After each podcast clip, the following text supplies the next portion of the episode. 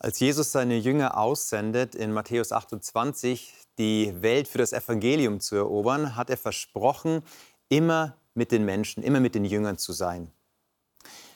Kennen Sie aber Momente, wo Sie auf andere Menschen treffen, die Sie vielleicht wenig bis gar nicht kennen, aber Sie würden trotzdem gern über Ihren Glauben, über das Evangelium, über Ihre Beziehung mit Jesus Christus sprechen und es fehlen Ihnen die Worte? Wo ist Jesus in diesen Momenten? Und wie kann in einer säkularen Gesellschaft über Glauben geredet werden? Darüber sprechen wir heute.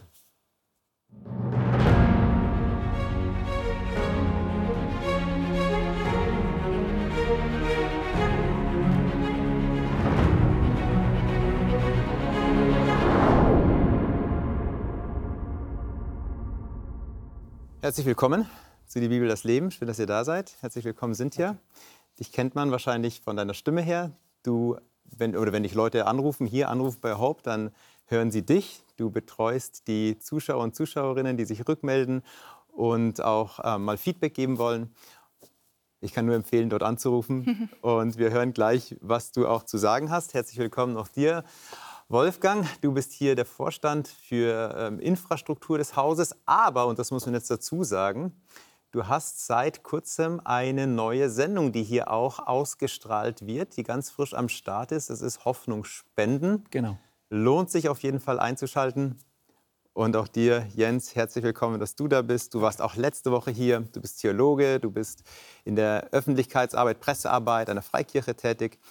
Schön, dass wir wieder zusammensitzen und über die Bibel sprechen können. Und das machen wir jetzt auch gleich, denn wir werden wahrscheinlich zu wenig Zeit haben, sage ich jetzt schon mal, wenn wir über ein Buch der Bibel bzw. über ein Kapitel aus diesem Buch sprechen, nämlich Apostelgeschichte 17.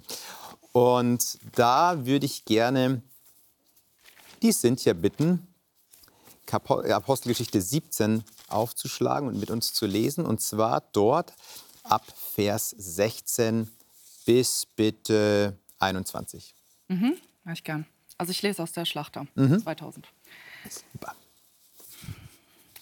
Während aber Paulus in Athen auf sie wartete, ergrimmte sein Geist in ihm, da er die Stadt so voller Götzenbilder sah. Er hatte nun in der Synagoge Unterredungen mit den Juden und den Gottesfürchtigen und auch täglich auf dem Marktplatz mit denen, die gerade dazu kamen. Aber etliche der epikureischen und auch der stoischen Philosophen maßen sich mit ihm. Und manche sprachen, was will dieser Schwätzer wohl sagen? Andere aber, er scheint ein Verkündiger fremder Götter zu sein, denn er verkündigte ihnen das Evangelium von Jesus und der Auferstehung. Und sie ergriffen ihn und führten ihn zum Areopag und sprachen, können wir erfahren, was das für eine neue Lehre ist, die von dir vorgetragen wird? Denn du bringst etwas Fremdartiges vor unsere Ohren. Deshalb wollen wir erfahren, was diese Dinge bedeuten sollen. Alle Athener nämlich und auch die dort lebenden Fremden vertrieben sich mit nichts anderem so gerne die Zeit, als damit etwas Neues zu sagen und zu hören. Die Geschichte beginnt eigentlich schon in Thessalonich. Das heißt, ähm, dort wird auch schon gepredigt. Dort predigt Paulus den Juden in Synagogen. Es entsteht ein Aufstand. Es bekehren sich Leute, aber es entsteht ein Aufstand. Es kommen da auch üble Männer, die irgendwelche Gerüchte verbreiten oder den Pöbel anführen. Daraufhin geht Paulus nach Beröa. Dort bekehren sich die Menschen auch. Das bekommen die Juden aus Thessalonich mit und sagen, da müssen wir mal hin und nach dem Rechten sehen. Und dann passiert auch ein Aufstand und Paulus geht jetzt weiter oder fährt weiter nach Athen, ist dort alleine. Silas und Timotheus kommen erst später an. In Kapitel 18, Vers 5 wird dann berichtet, dass sie dort ähm, ankamen. Also Paulus ist jetzt erstmal alleine. Er lebt diesen Moment des Alleineseins und geht hier durch Athen. Und für einen gläubigen Juden, der sich auf das Alte Testament stützt, Paulus ist ja ein Jude, der in, den, in der Tora unterrichtet ist, der die Tora wahrscheinlich auswendig kannte. Der Paulus läuft hier durch und sieht, dass alles voller Götzenbilder ist. Also für einen Juden ganz schwierig, zehn Gebote, du sollst dir kein Bildnis machen, du sollst keine anderen Götter haben neben mir. Und jetzt kommt in eine ganz andere Welt. Das müssen wir erst mal so, so manifestieren, diesen Gedanken. Die Frage aber an euch, wann fängt denn überhaupt etwas an, zum Götzen zu werden? Das ist eine gute Frage. Und man fragt sich ja auch manchmal, wenn man die Bibel liest, gerade im Alten Testament haben wir ja ganz oft die Problematik, dass das Volk Israel abfällt von Gott und Götzen anbetet. Und ähm, man, äh, die Propheten im Alten Testament äh, haben das immer wieder hervorgehoben, äh, sprechen gegen den Götzendienst vehement. Und man fragt sich dann als moderner Leser, vor allem aufs Alte Testament bezogen, äh, ja, wo, wo, ist die Problematik denn? Wir haben das doch heute nicht mehr. Wir haben keine Götzenbilder, wir haben keine Altäre, wir haben keine Tempel, die irgendwo stehen für andere Götter. Ja? Ähm, und ich glaube, die Frage ist tiefergehender und dann wird sie wieder aktuell, nämlich die mhm. Wer hat die letzte Autorität in meinem Leben? Mhm. Wer hat die letzte Autorität in meinem Leben? Und ich glaube, die Frage damals war, Gott, der, der Gott der Bibel, Yahweh ne, oder Jesus im Neuen Testament, oder ein anderer Götze. Ja. Und heute heißt sie, hat Gott, der Gott der Bibel, die letzte Autorität oder ich selber? Mhm. Also wir haben uns mhm. selber zu Götzen gemacht in der Moderne. Wir haben alle anderen Götzen abgeschafft, aber wir sind selber unser eigener Gott geworden. Ich glaube, das ist die, der Unterschied zu damals. Also ist dann gar nicht so weit fern von unserer Welt, das, was hier passiert. Äh, wie der, der, der Mensch ist so das Maß aller Dinge jetzt auf einmal. Und er, an ihm muss man sich messen. Oder ähm, die Meinung, die persönliche Meinung ist so das, was, ähm, was überhöht ist. Aber was ist denn das in dem Menschen, dass er überhaupt scheinbar etwas braucht, was über ihm steht? Oder was er überhöhen kann, vielleicht noch besser gesagt, was er überhöhen kann. Und wenn es auch nur das Ego ist, mhm. warum hat der Mensch die Tendenz, etwas überhöhen zu wollen? Also ich denke, es geht ja auch darum, dass wir unsere Bedürfnisse stillen müssen, mhm. weil wir sind einfach abhängige Wesen. Ähm, egal, ob es jetzt diese physischen Bedürfnisse sind wie Essen und Schlafen und das Ganze. Aber wir haben so viele ähm, psychische Bedürfnisse, seelische mhm. Liebe, ähm, Sicherheit, Vertrauen, Anerkennung. Mhm. Und diese Bedürfnisse müssen einfach gestillt werden. So sind wir geschaffen. Es mhm. geht nicht anders. Mhm. Und diese Götzen tun des, äh, deswegen entstehen und oder tun wir uns aneignen, auch in unserer heutigen Zeit, wie eben Anerkennung im Beruf oder in vielen anderen Bereichen uns die Bedürfnisse stillen zu lassen, mhm. weil sie müssen ja gestillt werden. Und sobald wir das nicht bei dem einen wahren Gott holen, der uns alles gibt und der die Quelle dieser ganzen Bedürfnisse ist, müssen wir das aufspalten. Mhm. Ähm, so wie damals die, äh, die Athener hier die verschiedenen Götter haben. Ah, hier ist der Gott der Fruchtbarkeit, der Gott der das und das und das. Mhm. Mhm. Und es gibt aber den einen wahren Gott, von dem alle Bedürfnisse eigentlich gestillt werden können. Mhm. Ich denke, interessant ist ja, also du hattest ja schon ein bisschen angesprochen, ich glaube, Sicherheit ist so ein ganz tiefes Bedürfnis des Menschen, auch wenn man in diese Bedürfnispyramide von Maslow geht. Sicherheit mhm. ist ja ganz wichtig. Und das Interessante ist, dass aber heutzutage Menschen ganz oft auf der einen Seite Sicherheit wollen, die haben sie damals von den Göttern, von den Götzen, von außen bekommen. Und jetzt will man die aus sich selber haben, aber man möchte auch niemand über sich haben. Also man will mhm. Sicherheit mhm. haben, mhm. aber man will mhm. auch von niemand abhängig mhm. sein. Das ist ja so ein ganz großer Kampf, der in ganz vielen Menschen hat. Ich will niemand über mir akzeptieren. Ja. Ich akzeptiere niemand über mir, aber trotzdem möchte ich Sicherheit haben. Und das ist natürlich äh, schon schwierig, weil das ist schon auch zum Teil natürlich dann ein Widerspruch, den ja, den ja viele in sich erleben. Ja, ja. Also ich finde es spannend, diese Götzen, haben ja eigentlich so ein Paradoxon in sich. Also auf der einen Seite überhöht man etwas, ja, oder die Bedürfnisse, die Sehnsüchte, die Wünsche überhöht man, sich selbst auch. Und auf der anderen Seite macht man sie dadurch unglaublich klein. Also wenn ich mich als Maß aller Dinge nehme, wenn ich mich als letzte Instanz nehme, wird auf einmal die Welt doch sehr, sehr klein und, und auf einmal gar nicht mehr so sicher. Du sagst, Sicherheit ist so ein großes Bedürfnis es wird eher sinnentleerter. Also auf der einen Seite überhöht man und auf der anderen Seite macht man es doch ein bisschen zu klein.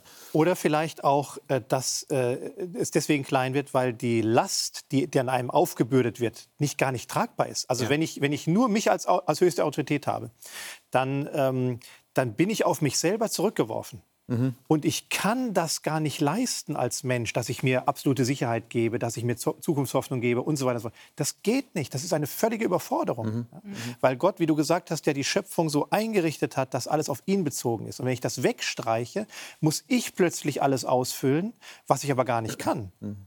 Und dann kommt es, denke ich, zu ähm, zu psychischen Problemen äh, könnte es kommen, ja, weil man die mhm. Überforderung merkt und dann eben daran zerbricht oder irgendwelche anderen äh, Pathologien entwickelt. Mhm. Und auch irgendwie in dieser Unabhängigkeit von Gott, die wir dann anscheinend haben, äh, machen wir uns ja aber dann abhängig von allen anderen, weil wenn ich nicht darauf gucke, wie, wie ich als Kind Gottes einfach bin, wie er mich sieht, mhm. dann bin ich automatisch abhängig von der Anerkennung von anderen, ja, mhm. dass ich genug Leistung erbringe und eben, so wie du es gesagt hast, man kann das alles gar nicht tragen, ähm, diese mhm. Verantwortung, weil die Abhängigkeiten dann auf alle anderen Bereiche in meinem Leben kommen und ich kann gar nicht so viel leisten und ich kann gar nicht immer so und so sein, aber bei Gott kann ich da einfach geborgen sein. Also mhm. Da, da, schließt sich ja der Kreis zu dem, was, was Jens am Anfang gesagt hat.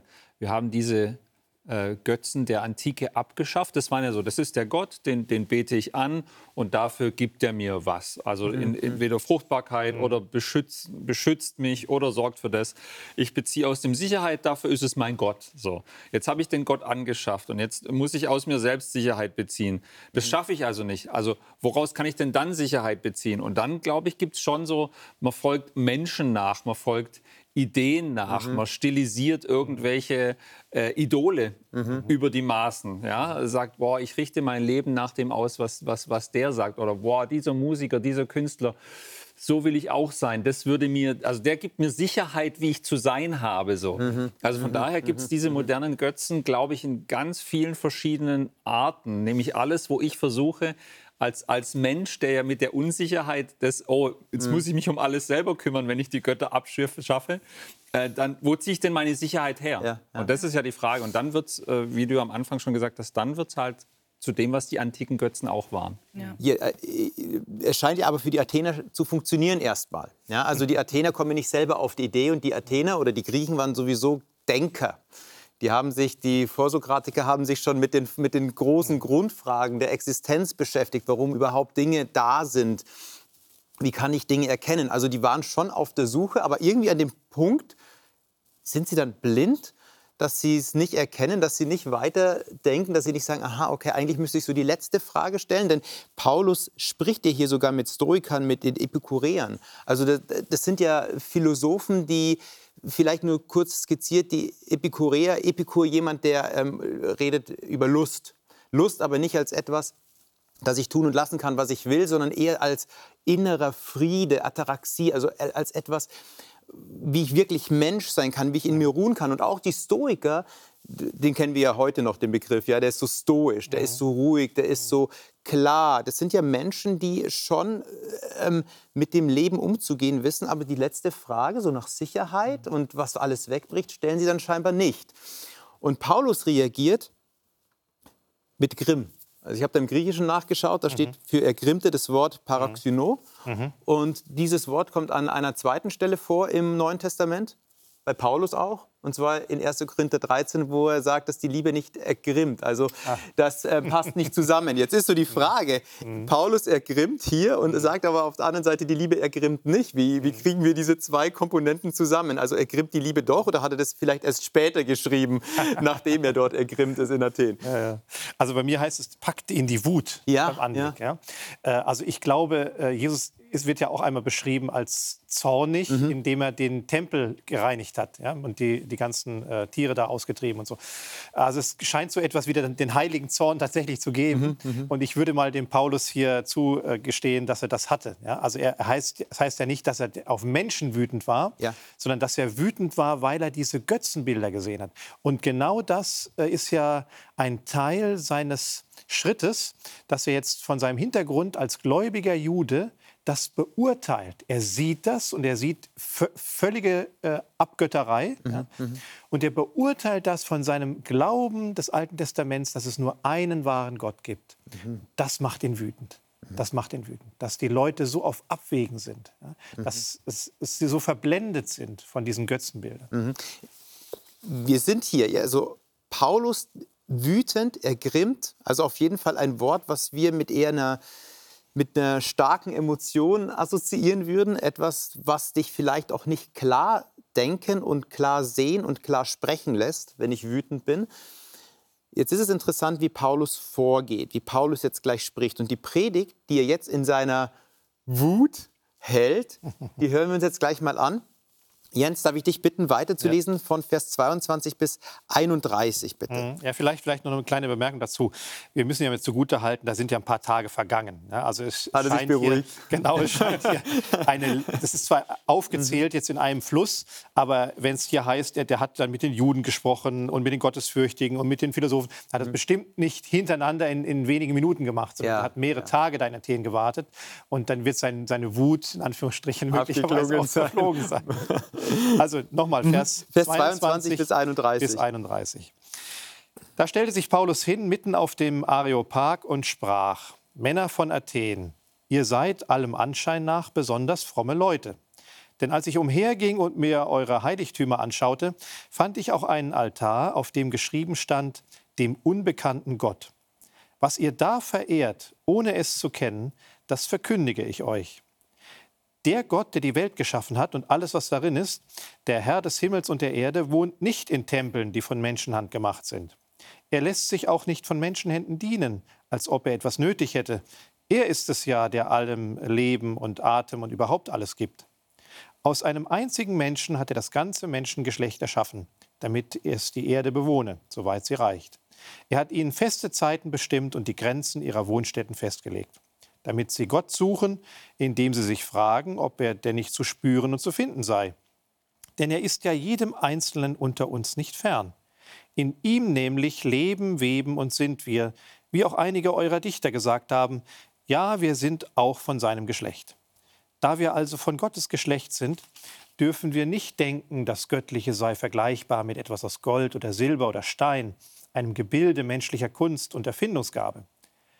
Doch über die Zeiten der Unwissenheit sieht Gott nun hinweg und ruft jetzt alle Menschen überall auf Erden zur Umkehr.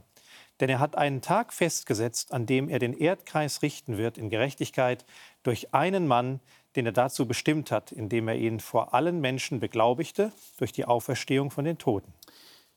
Wenn ihr jetzt die Rede anhört, diese Predigt, das sind jetzt ein paar Verse, das sind ein paar Sätze, vielleicht war sie auch noch länger, aber das ist uns überliefert. Was fällt euch auf? Wie geht Paulus vor, um die Athener zu erreichen, mit auch schon einer gewissen konfrontativen Botschaft?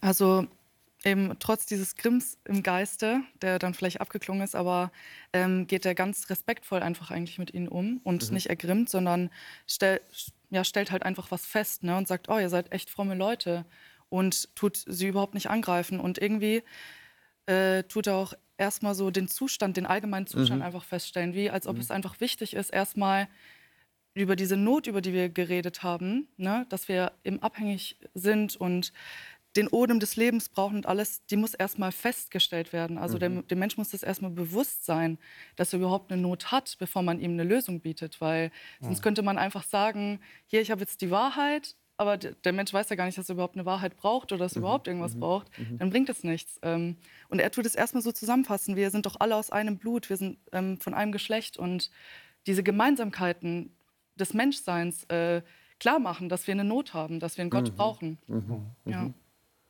Also bespricht das, wo wir als Mensch uns alle ähnlich sind, wo wir uns alle auch gar nicht so groß unterscheiden. Ähm, aber ist es denn überhaupt legitim, als gläubiger Jude anzufangen, über die Götzenaltäre der anderen zu sprechen und das als Sprungbrett zu benutzen, um die eigene, die eigene Botschaft zu implementieren? Ja, ich, also ja, das ist ja die Frage. Also das ist ja auch schon eine Interpretation. Er nutzt es jetzt als Sprungbrett sozusagen. Mhm. So. Mhm. Aber es kann ja natürlich auch sein, ich meine, er hat sich ja wahrscheinlich tagelang mit denen auseinandergesetzt. Ich habe das Gefühl, er nimmt sie schon auch ernst. Ja, ja. Also er sagt nicht, ihr seid ja alles Dummerchen. Ich sage mhm. euch jetzt mal, wie es läuft. Ich glaube, er nimmt, also ist so mein Eindruck zumindest, er nimmt sie schon auch ernst und sagt, mhm. ja, ich habe das gesehen, ich habe mich damit auseinandergesetzt, wir haben gesprochen, ich sehe das auch, ich sehe euer Streben danach, ich nehme euch ernst. Mhm. Ja, mit dem, was ihr seid das ist jetzt das, was ich zu bringen habe. Also äh, äh, äh das, glaube ich, ist auch ein Kernpunkt, wirklich den anderen auch ernst zu nehmen, nicht zu sagen, mhm.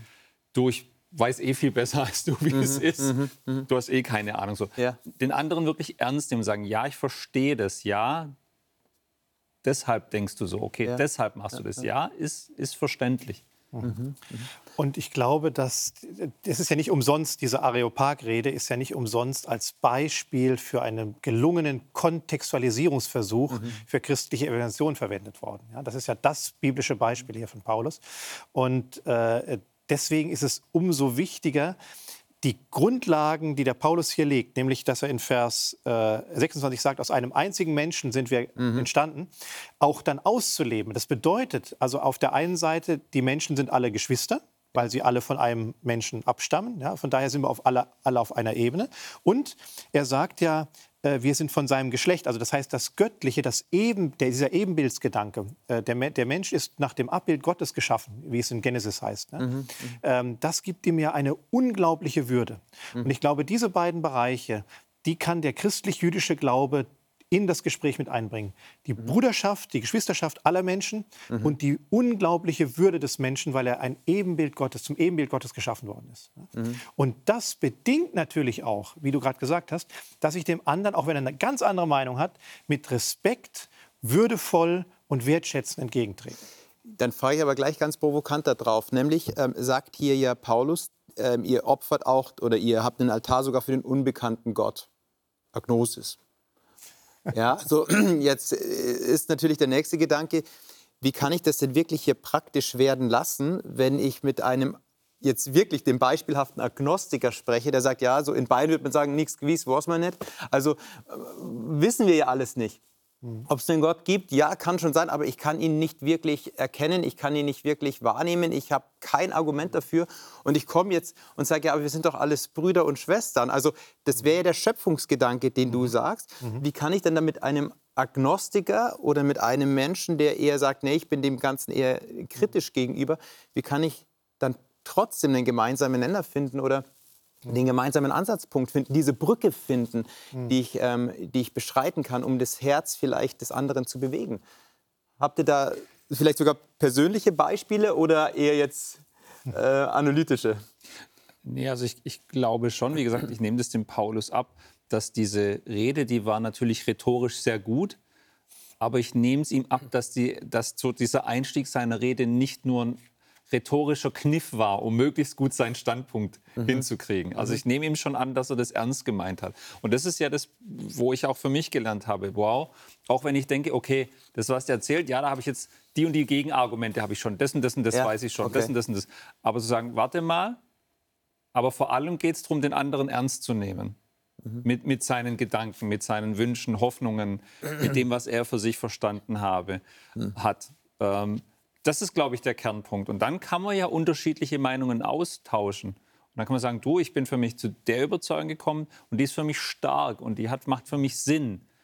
Aber ich glaube, das ist für einen anderen schwierig zu nachzuvollziehen, wenn, wenn er merkt, ich nehme ihn gar nicht ernst. Geht ja auch mir so, wenn ich bei irgendjemand mhm. bin mhm. und ich denke denk mir schon, naja, mhm. der, der will eigentlich gar nichts von mir ja. wissen. Also mhm. der, der, interessiert sich eigentlich nicht für mich, der will nur sein, sein Senf mir ja. äh, hier verkaufen und versucht es jetzt rhetorisch möglichst schön und stark zu machen. Naja gut, aber wenn ich mich ernst genommen fühle und, ah, okay, wir haben eine Basis, okay, der sieht mich auch wirklich, ja, dann bin ich auch leichter dabei, seinen Gedankengängen zu sagen, okay, dann lass doch mal überlegen, was hat er denn für Gedankengänge. Mhm. Aber gehört da nicht auch dazu, äh, wie du gerade sagst, den anderen ernst zu nehmen, dass ich ihm positive, gute Motivation mhm. unterstelle? Und ich, ich kann hier für mich aus der Argumentation von Paulus durchaus auch diese Aufforderung rauslesen, dass ich sage, der Paulus trennt zwischen der Motivation und der Wirkung dieser Handlung. Die, die Wirkung war Götzendiener und die haben sogar hier den, dem unbekannten Gott den mhm, Altar mhm. hingestellt. Ne? Und für den alttestamentlich geprägten Juden ist das ein äh, Horror, ja, dieser. Götzendienst. Ne? Aber, das ist die Wirkungsseite, die Handlungsseite. Aber der Paulus geht hier zurück und fragt dann, ja, warum machen die das überhaupt? Mhm, und mhm. dann kann er, denke ich, die positiven Beweggründe auch schätzen und sagen, die wollten halt die, waren, die sind fromm, das sagt er ja. Ihr seid fromme Leute. Ne? Sie wollen was äh, äh, Positives machen, indem sie Gott verehren. Und indem sie so vorsichtig sind und so fromm sind, dass sie keinen Gott vernachlässigen wollen, machen sie halt noch einen extra Altar für den Unbekannten, mhm. weil es könnte ja sein, dass wir einen vergessen haben. Ja, also und diese Motivation dahinter, die ist ja, denke ich, Nicht vielleicht bei allen gewesen, aber doch bei manchen in Athen gewesen. Und das, da kann Paulus anknüpfen und sagen, das ist eine gute Motivation. Nur der Weg dahin ist falsch, wie du sie auslegst. Mhm, ja? Mhm, mhm. Das sagt er später noch. Aber die, die, Motivation an sich ist eigentlich eine gute. Also da ist er schon wie Kant fast, der sagt so, ähm, beurteilt die Tat nicht von dem Endergebnis, sondern von der Motivation her, ähm, wie, sie, wie das Herz da mitschwingt. Genau, also ich finde, man kann hier eben sehr gut rauslesen, dass es äh, einen Unterschied zwischen einer bewussten Entscheidung gibt und zwischen einer Unkenntnis. Also, weil er sagt ja, den Gott, den ihr nicht kennt, und über die Zeit der Unwissenheit hat Gott hinweggesehen. Mhm. Also er unterstellt ihr nicht, äh, dass sie sagen, mhm. ja, ihr, ihr kanntet den Gott, den einzig wahren Gott und habt euch gegen ihn entschieden mhm. und entscheidet euch bewusst für etwas anderes, mhm. was falsch ist, mhm. sondern es ist Unwissenheit. Und dann geht man auch ganz anders auf den Menschen ein, wenn wir jetzt auch ähm, evangelisieren oder mit Menschen sprechen, dass wir nicht von vornherein davon ausgehen, ah ja, der hatte bestimmt schon die Möglichkeit, Gott kennenzulernen mhm. und hat sich aber bewusst dagegen entschieden und dann ist es direkt so eine andere Haltung dem Menschen gegenüber, sondern davon auszugehen, es ist Unwissenheit, es ist eine Unkenntnis. Dieser Mensch hat erkennt Gott nicht. Auch der Agnostiker, mhm. mit dem mhm. man spricht oder so, hat ihn nicht richtig erlebt und dann geht man automatisch mit einem Respekt mit einem größeren Respekt und einer Achtung auf den Menschen ein. Das ist aber eine echte Herausforderung. Inwieweit muss ich denn einen, die Meinung eines anderen Menschen oder die Überzeugung, die Weltsicht eines anderen Menschen an mich rankommen lassen, um sie danach zu kritisieren fast? Also das ist ja, ich baue ich da nicht erstmal Nähe auf und sage so, ja, ich bin da auf deiner Seite, aber jetzt komme ich und kritisiere das. Ja, also du hattest es vorher gesagt, so, dann habe ich schon oftmals die Gegenargumente im Kopf. Das macht ja Paulus auch. Also er sagt ja erst, ja, ich, ich sehe euch, ich nehme euch wahr, euer, euer Sehnen, eure Bedürfnisse, auch eure äh, Religiosität.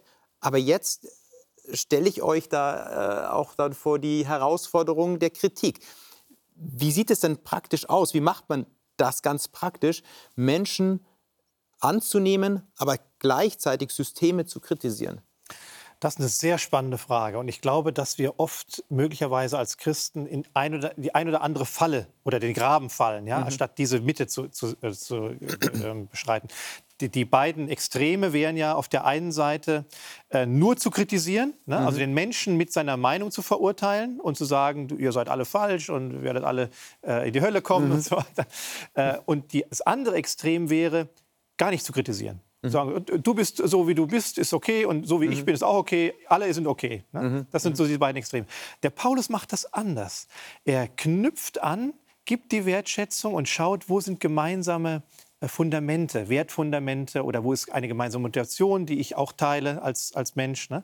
äh, knüpft da an. Und dann sage ich aber, Leute, der Weg dahin, den ihr gewählt habt, der führt nicht zum Ziel, wo ihr eigentlich hin wollt. Mhm. Und das macht er ja auch deutlich, indem er eigentlich an philosophischen Gedanken anknüpft, wenn er dann äh, in den Versen ähm, äh, den Versen äh, 29 Ach. deutlich macht, dass diese hm. Götterbilder, die ja eigentlich Menschenwerke sind aus Stein und wie er hier sagt Silber und Gold, dass die das gar nicht tragen können, diese Last. Mhm was die Menschen von ihnen erwartet ha haben. Ja? Das sind einfach Werke, die auch nur Menschen gemacht haben. Das ist tot, totes Material. Ja? Das nützt nichts, wenn, wenn man die anbetet. Das, das bringt nichts. Ja? Äh, und äh, damit macht er deutlich, dass das Ziel, nämlich Sicherheit und alles, was du vorhin aufgezählt hast, äh, dass das nicht auf diesem Wege erreicht werden kann. Ja. Aber er kritisiert ja in dem Sinn, und das ist ja der, der interessante Punkt, er kritisiert ja, so wie ich es lese, nicht ihr Handeln bisher und sagt, ihr habt den völlig falschen mhm, Weg mhm, mhm. eingeschlagen. Er sagt, ja, wie du gesagt hast, bis jetzt hattet ihr das so angenommen, aber seht mal, ich zeige euch mal, wie das mit dem Gott ist. Der ist der Schöpfer, mhm. der braucht es nicht, der will das auch nicht, der wird auch wiederkommen und so weiter.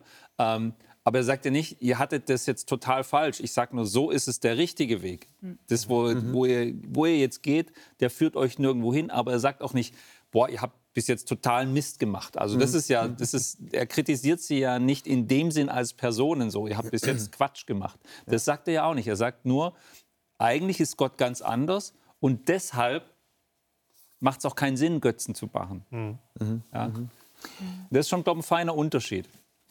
Er geht ja in dieser Rede in Vers 26, beschreibt er etwas, wo ich aber schon sage, aha, da drückt er etwas aus, was für den Menschen, auch für den heutigen Menschen, der sich selbst vielleicht gerne auch überhöht, vielleicht ein Affront ist, nämlich ja, dass Gott Odem geschenkt hat, das ist in Vers 25 und Vers 26, und er hat aus einem Menschen das ganze Menschheitsgeschlecht gemacht, oh oh, für heutige Ohren wahrscheinlich oh oh, ähm, damit sie auf dem ganzen Erdboden wohnen. Und er hat festgesetzt, wie lange sie bestehen und in welchen Grenzen sie wohnen sollen.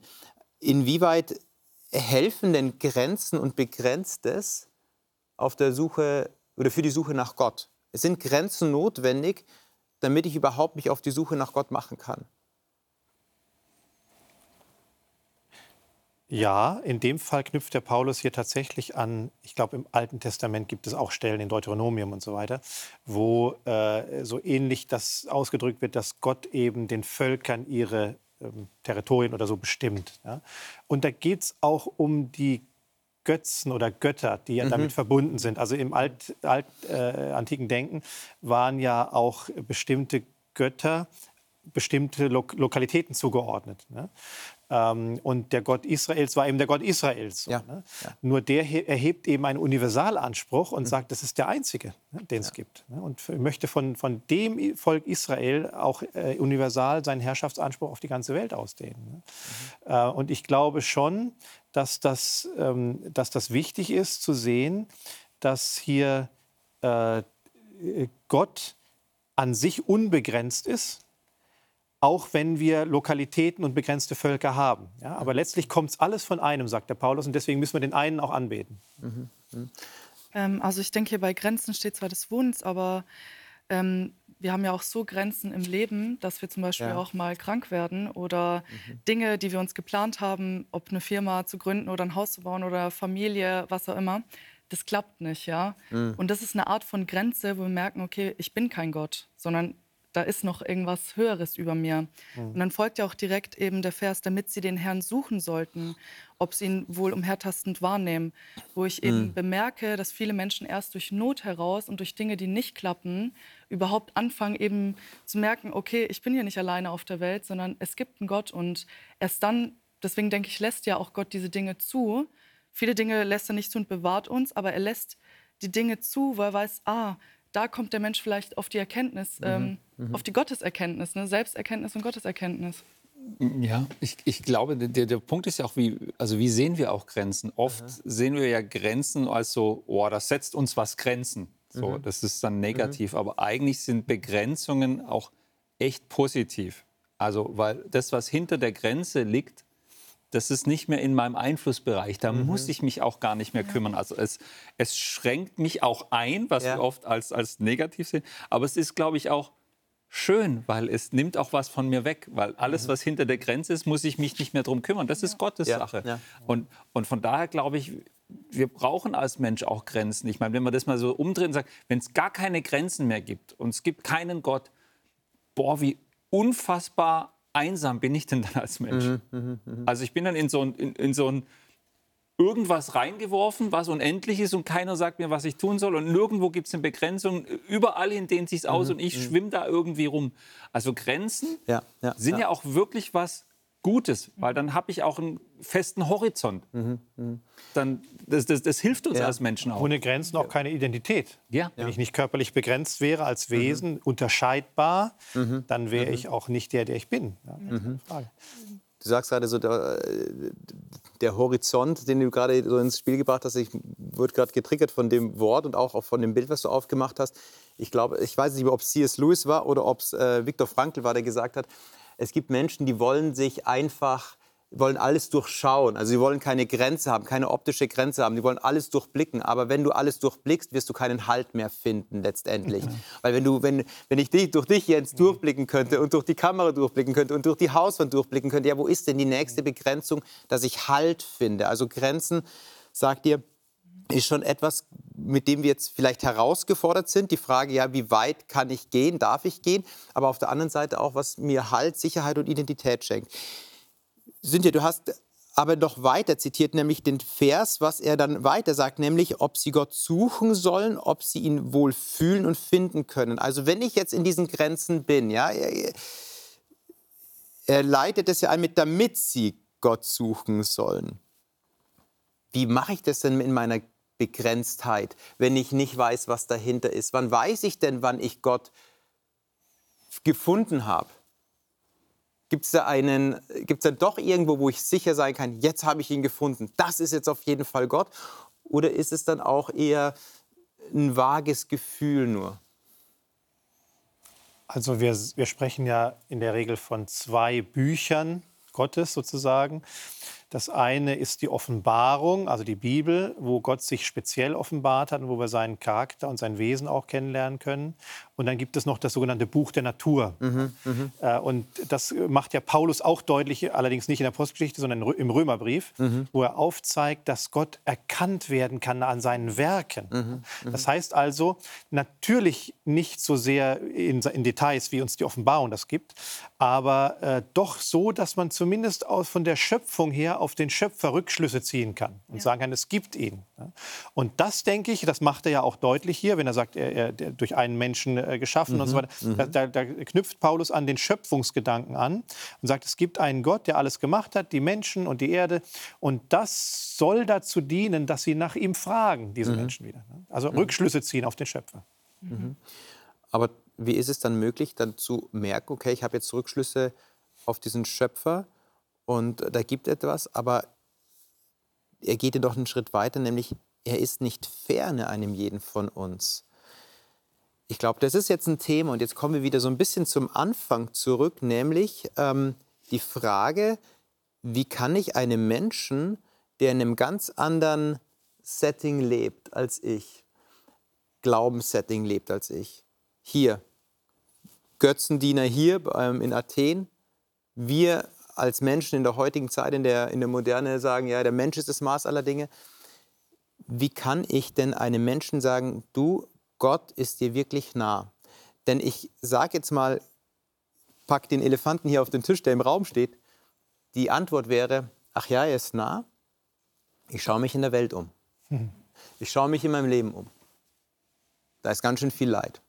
Es war ja auch übrigens Epikur, der gesagt hat, ähm, wenn, wenn Gott allmächtig wäre, warum schafft er nicht das ganze Leid ab? Ich glaube, es war Epikur, ja. Ähm, und und ähm, warum schafft er nicht das Leid ab? Also entweder ist er nicht allmächtig oder nicht gut. Mhm. Also das wäre ja jetzt ein Vorwurf, wenn ich jetzt über meinen Glauben spreche, wenn ich schaffe, eine Brücke zu bauen, der mir wahrscheinlich ganz schnell entgegengebracht werden würde, ja, also Gott nahe, weiß ich jetzt nicht so wirklich. Wie würdet ihr mit so einem Vorwurf oder mit so einem Einwand umgehen? Das ist jetzt natürlich eine große Frage, weil Leitthema ist, glaube ich, sehr komplex. Ja. Mhm. Aber gibt es Ansätze? Also ich ähm, gehe da immer gern persönlich auf den Menschen ein, bevor man das große ganze Bild betrachtet auf der Welt, weil die ähm, die Verläufe auf der Welt sind auch schlecht, weil die Menschen einfach in ihrem Herzen von Gott abgewendet sind und böse. Nicht, weil Gott das mhm. so herbeigeführt hat, sondern weil wir eben als freie Wesen auch geschaffen sind. Und äh, wenn jeder in sich selber hineinhört, auch von Kindheit auf oder so, kann man sich eigentlich kaum vorstellen, dass man irgendwann endet, also dass man mhm. irgendwann stirbt. Der Tod mhm. ist jetzt nichts. Daran muss man wirklich gewöhnt werden übers Leben, dass man irgendwann mhm. stirbt. Mhm. Oder ähm, man merkt, ich habe keinen Frieden im Herzen oder Dinge enttäuschen mich. Äh, die Eltern, von denen ich abhängig bin, die enttäuschen mich, das und das und das. Ja. Also wenn da jeder in sich selber reinhört und wenn man wirklich mal auf die Geschichten hört von den Leuten, deswegen ist es immer so wichtig, erstmal zuzuhören, bevor man mit seiner Theorie kommt oder so.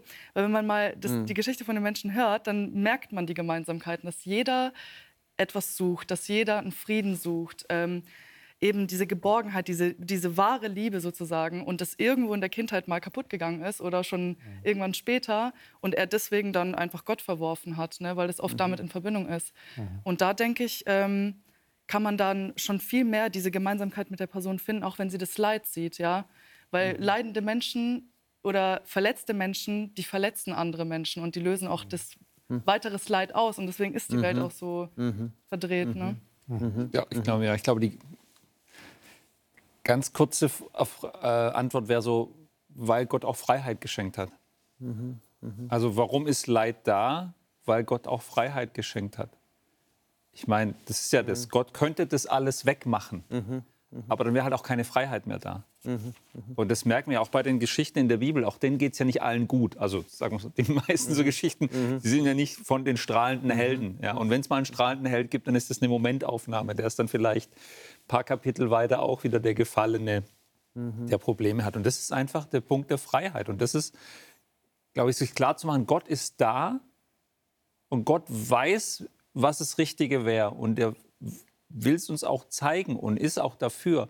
Aber trotzdem lässt er allen Menschen die Freiheit, Dinge zu tun, die nicht gut sind, auch wenn er weiß, was besser wäre.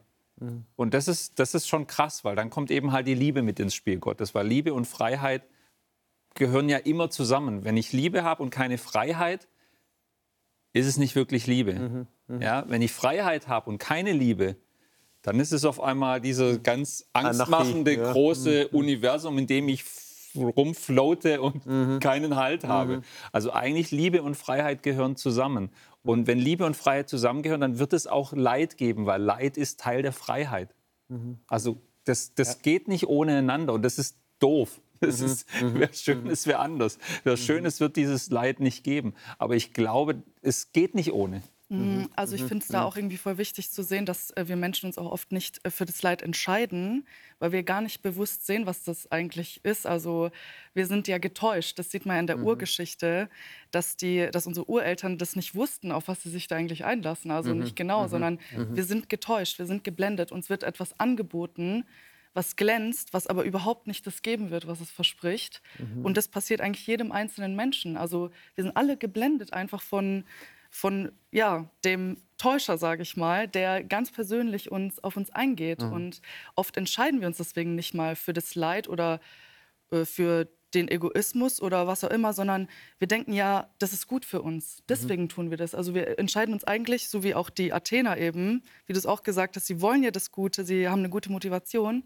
Also wir suchen eigentlich etwas Positives, ähm, weil wir geblendet sind und denken, das ist jetzt das Gute für mich.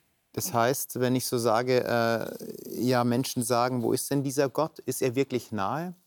Wenn jetzt Leid da ist, würdet ihr so sagen, Leid ist eigentlich der Beweis dafür, wie konsequent Gott tatsächlich ist, aber mhm. wie Gott tatsächlich auch konsequent seinen Charakter lebt. Könnte man es so formulieren? Also da fehlt noch ein Teil der Gleichung. Ähm, wir haben ja aus der Bibel, und das macht der Paulus ja an anderer Stelle ganz deutlich, dass es eben auch neben Gott auch andere Mächte noch gibt, nämlich die Mächte des Bösen. Mhm. Und dass wir, solange, auf die, solange wir auf dieser Welt leben, in diese Auseinandersetzung hineingezogen sind zwischen den Mächten der Finsternis, wie Paulus das beschreibt, mhm. und dem, äh, dem Guten, also Gott. Ja? Und äh, in diesem Kampf, da entsteht das Leid auch. Ne? Nur ich denke, was er hier meint in, in äh, Kapitel 17, da sagt er eben, Gott ist nah und er widerspricht damit möglicherweise einer philosophischen Vorstellung, dass Gott fern und teilnahmslos ist, ja. zeitlos. Ja? Ja. Ähm, und, und da sagt er, nein, das ist anders. Gott ist nicht irgendwo da oben und hat nichts mit uns zu tun, sondern er kümmert sich um uns, er hat Interesse an uns. Er ist durch Jesus Christus, das sagt er später, Mensch geworden. Mhm. Ne? Mhm. Das heißt, er hat ein Volk, er hat eine Absicht, er wird Mensch, er möchte uns erlösen und möchte uns nah sein. Ich glaube, diesen Zuspruch, den lese ich aus diesem Vers. Mhm. Und das ist genau die Predigt, die er auch dann hält, Paulus. Er geht ja dann weiter und sagt, dass da eine Auferstehung stattfindet. Und das ist so der, der, äh, der Knackpunkt irgendwie in seiner ganzen Rede. Denn dann fangen auf einmal die Menschen an, sich so zu entzweien. Es gibt Leute, die sagen, wow, da hat jemand mir etwas gesagt, da möchte ich gerne weiter drüber nachdenken. Und andere sagen, völliger Humbug. Mhm. Damit können wir gar nichts anfangen. Also mit Auferstehung wirklich Wirklich? Also das war auch schon im Judentum damals so der große Diskussionspunkt. Gibt es wirklich die Auferstehung von den Toten, ja oder nein?